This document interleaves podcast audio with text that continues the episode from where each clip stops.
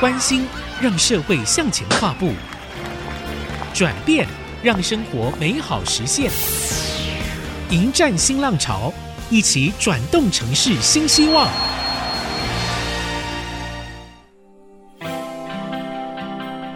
嗨，各位听众好，您所收听的节目是《迎战新浪潮》，我是主持人彭云芳。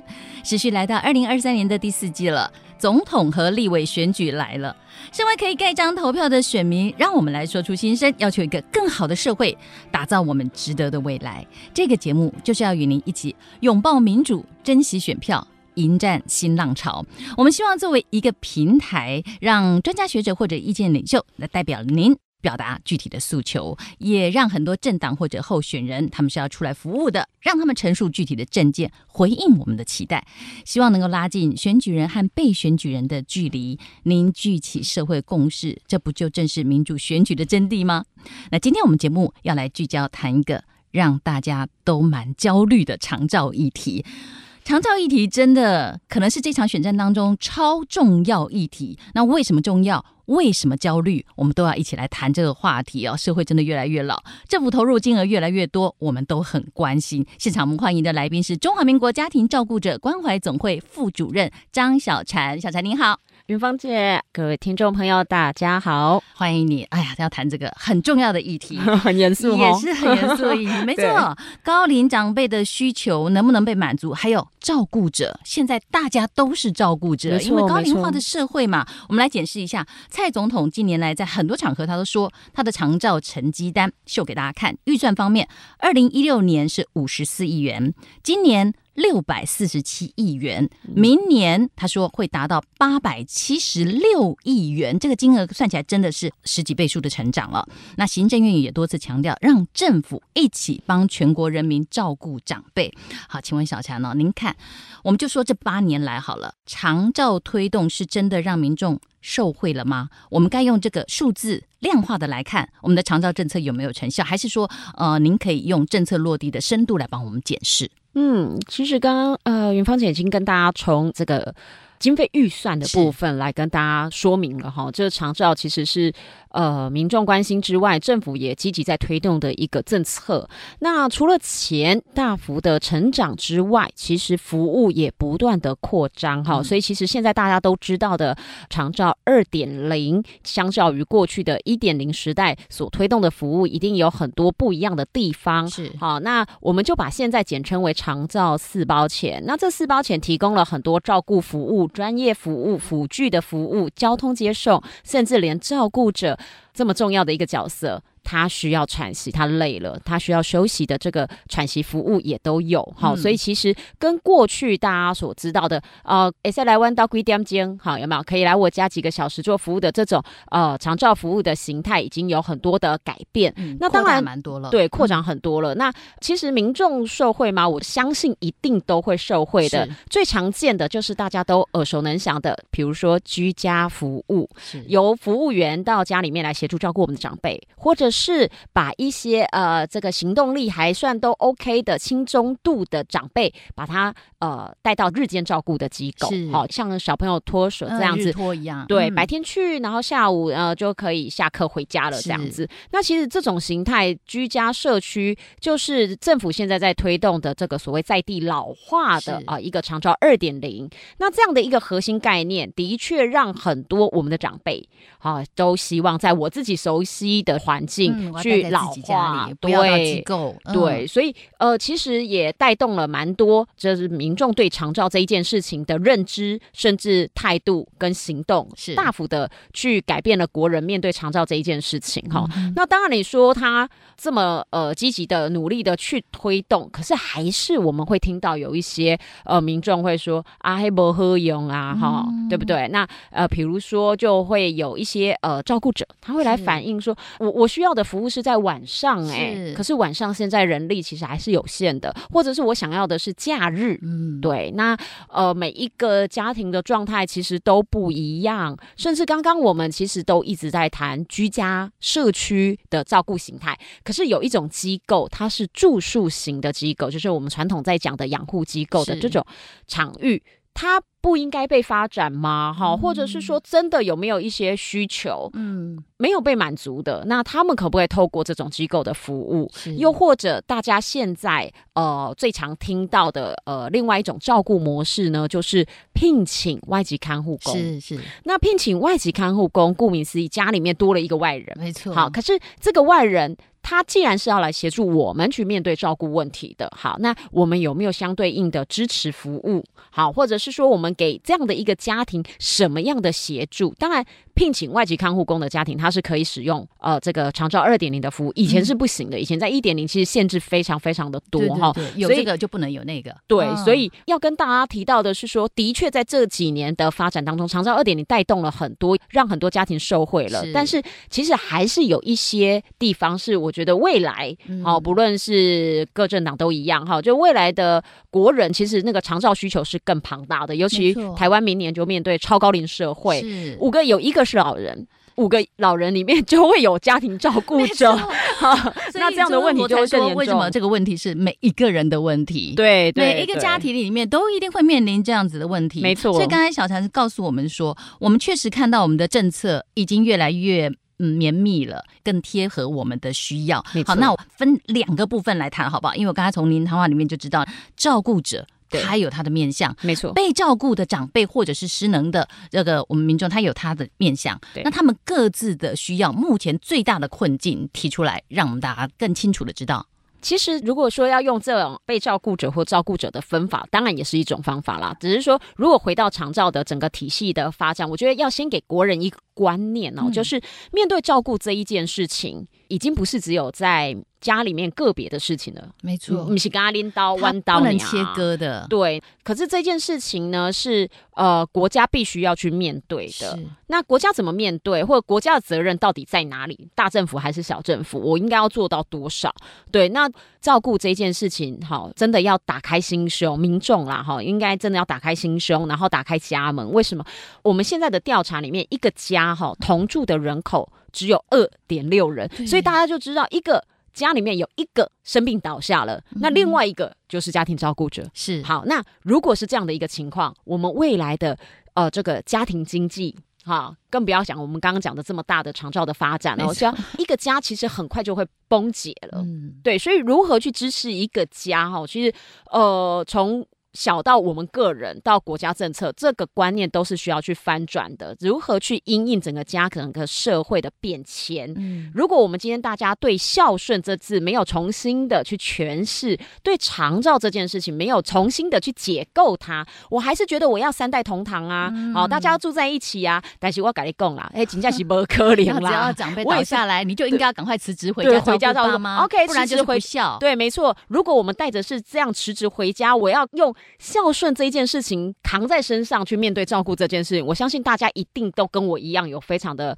深刻的感觉、啊，这个家庭会立刻对，那一定会崩解的。所以更不要讲说长照当中还有更多的财务问题、家庭关系的问题。所以这些东西其实我为什么要先放在前头，让大家先有一个概念，我们再来去谈对于这个所谓政策或者是国家的服务，能够有更多的期待跟想象，那个空间才会打开来。那您刚才说打开心胸，打开家门，甚至打开家门，意思就是说，在这个二点六人的这个家庭里面，我们可能要跟邻里社区。有更多的互动，对，没错，甚至更大一点的，包括呃这些所谓专业人员、照顾服务员，哦、甚至我们已经进到家里面的外籍看护工，其实他都是我们的新家人。给大家一个观念哦，就是我们也最近一直在推这个所谓新三步长照，我刚刚说要重新解构嘛，要重新再塑的这个过程哦，所以其实不必然自己照顾。好，然后呢，照顾不离职，家庭不失和，我我就希望我就是在家，好，那我就要跟我的家人好好的讨论，好，或者是说我的手足之间如何去面对这么多的问题。你也有你的家，你也有你的工作，我也有我的家，我也有我的工作，我们大家如何去把照顾跟生活跟工作去做平衡，取得最适当的一个照顾方式。我我不是教大家不孝，而是我们如何重新去面对我们现在的大环境正在变迁的一个过程哈。所以不离职照顾不必然自己照顾，那不离职就是我要把工作跟照顾做平衡。是，那不必然自己照顾，就是强调所谓公共化服务，这个国家政策、国家服务如何去设计回应民众的需求。家庭不适合，我如何善用这些公共化的服务来支持我们家里去面对这么大的一个长照问题？不然你看，根据我们的调查，一段的照顾历程哦，要平均十年的时间。好惊人呢、哦！对，十年的时间照顾一个老人要照顾十年，那更不要讲。如果大家呃周边邻里可能有遇过这种呃老爸爸、老妈妈照顾身心障碍的孩子，他的那个时间更长。是，对，所以服务政策就是要回应到民众需求，不论老人家的需求，不论身心障碍者的需求。那另外一个部分是，当如果今天我已经回家去照顾了，这个照顾者除了喘息服务之外，更大一件事情是我们刚谈的他的损失。他的损失不只有我今天回家我没有我这一份薪水了，是不是只有这样而已？他往后更多的老后人生完全都不一样了。是，那我们有在某一个家庭照顾者他愿意承担这个角色之前，来跟他好好讨论吗？我们真的没有一个人，我们从来没有去讨论小学的时候。国中的时候、高中的时候、大学的时候，我们的课本里面没有教过我们怎么样做一个好的照顾者。没错，但是我们每一个人都会面临作为一个照顾者。者没错，刚才听到小婵整个的介绍，我们已经知道了这个要打开家门、打开心胸，包含了很大的面向哦。嗯、不必然离职，不必然要自己照顾，不要让家庭之间失和。是说起来真的。三步哦，真的是精髓，大家是不是能够想清楚这中间的一些重点呢？而且更重要的是，其实我们需要政府的支持，没错，政府一定要看清楚这个部分。好，我们待会呢就请呃小禅再继续跟我们深入的谈，在这些期待之中，政府到底该怎么做？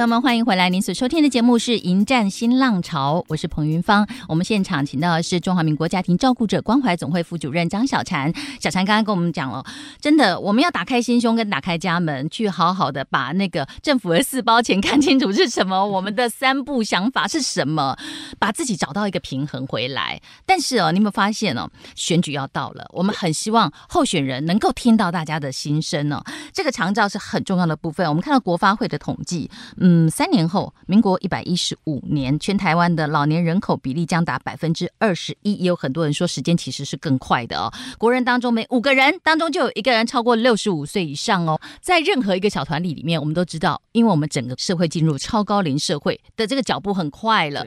换句话说，我们要进入超高龄社会的时候，就是在我们现在的这一任政府，没错，关键的时刻。所以，所有的政策跟内容，还有推动的方向。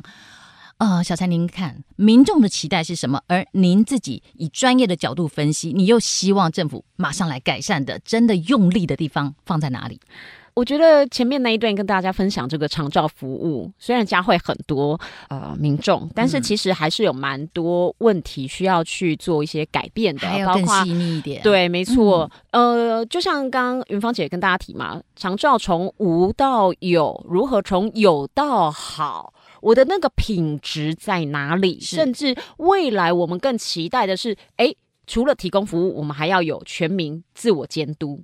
的概念哈，所以其实呃，长照这一段路还有蛮多东西可以做一些讨论的。哈，那回过头来，我们先把资源部件好，包括是说呃，因为我平常有在接线哈，就是呃，这个照顾者专线零八零零五零七二，它是一个全国的专线，嗯、然后我们在里面就听到很多照顾者的心声，是呃，包括刚刚跟大家分享到的，有没有一些居家服务，它是可以在夜间的，可不可以在假日哈？那所以呃，包括这一段现在其实是有的，可是只是因为人力真的很难配得出来，所以在夜间跟周末就对 就会比较难。那其实这一段呃需求是一直都有的哈，甚至很多呃这个面对比如说像失智症长辈的照顾，或者是像精神疾病也是哈，这种心智类的照顾，其实跟一般失能的照顾方式其实是不太一样的，很难换手，很难换手，真的很难换手。那但是也不是说不行，而是说。除了人要长出来之外，哈、嗯，另外一件事情是人的专业。